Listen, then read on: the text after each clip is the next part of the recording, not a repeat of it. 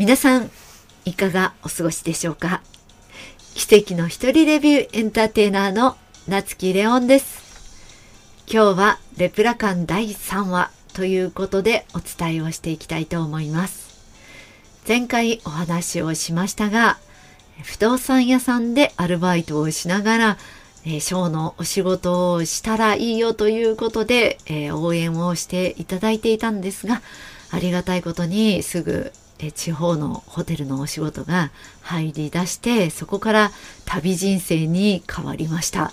ほとんどね、え家に帰らない生活になっていくんですけれどもそのまま半年ほどそこのホテルにいてその後また違うホテルに入るんですね。そしてまた秋に戻ってくるっていう感じでほぼそのホテルでお仕事をずっと毎日毎日ね休みなくショーをしておりました。えー、その第1回目にあたってやっぱり30分のショーを2本作らなければいけなくって衣装がねやっぱり大変で振りも作らなければいけないまあそんな中で自分たちでも作るしあ作品をね作るしだけどあのたまたまねえー、知り合いの方で、えー、紹介していただいて、えー、日劇、まあ、素晴らしい日本のショーをやっていた日劇の最後のトップスターだった西川澄夫さんという方とお知り合いになってそして振り付けをしていただいたりとかあと衣装も協力していただいたりっていうことで、えー、助けていただきました。えー、まあいろんな衣装を購入して、えー、着物を買ったり、えー、ドレスを買ったり、まあとにかくね衣装を揃えてまあご飯を食べないでもね衣装を揃えたっていう感じでね、えー、まあどんどんどんどん痩せてったんですけれどあのー、まあそんな感じでね、えー、とにかく衣装は豪華にしてました。で、えー、結構この昔の写真をねあの見返してみたら確かにね衣装はそんなに変わってないんですよ今と。それほど変わってないんだけど、えー、ちょっとね着こなしがねダメですね、まやっぱりこう今こうやって見ると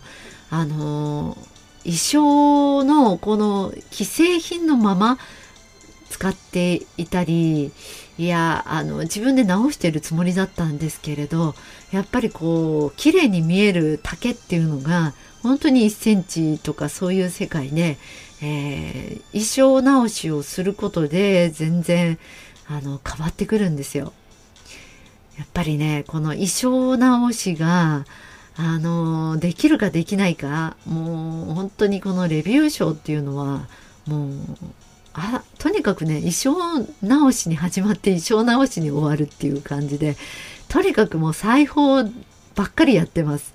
あの私はねとにかく裁縫ばっかり、えー、家庭科一だった私があのもうこうやってね見返してみるとあこれはここをこうすればあの綺麗に着れるっていうのはやっぱすぐ見てすぐわかるんですよ。はいやっぱりこれはねあの経験経験ですね。はい。結構いろんな技が裏技がいっぱいあるので、えー、まあそれをまあ今こういうふうにね分かるっていうのはまあそれだけ、えー、いろんなことでね、えー、経験をしたおかげかなと思います。はい。やっぱりね買った衣装をそのまま着てたらダメです。やっぱり自分の体に合わせるようにあの変えていかなければいけないです。もうオーダーメイドだったらもう本当に最高なんですけどねやっぱりレビューというのは見せる部分が本当に大事なので、えー、そこは本当に大切にしていきたいなと思っているところです。はい、今日は、えー、レプラカン、レプラカン第3話ということで、えー、お話をしました。今日も聞いてくださってありがとうございました。夏木レオンでした。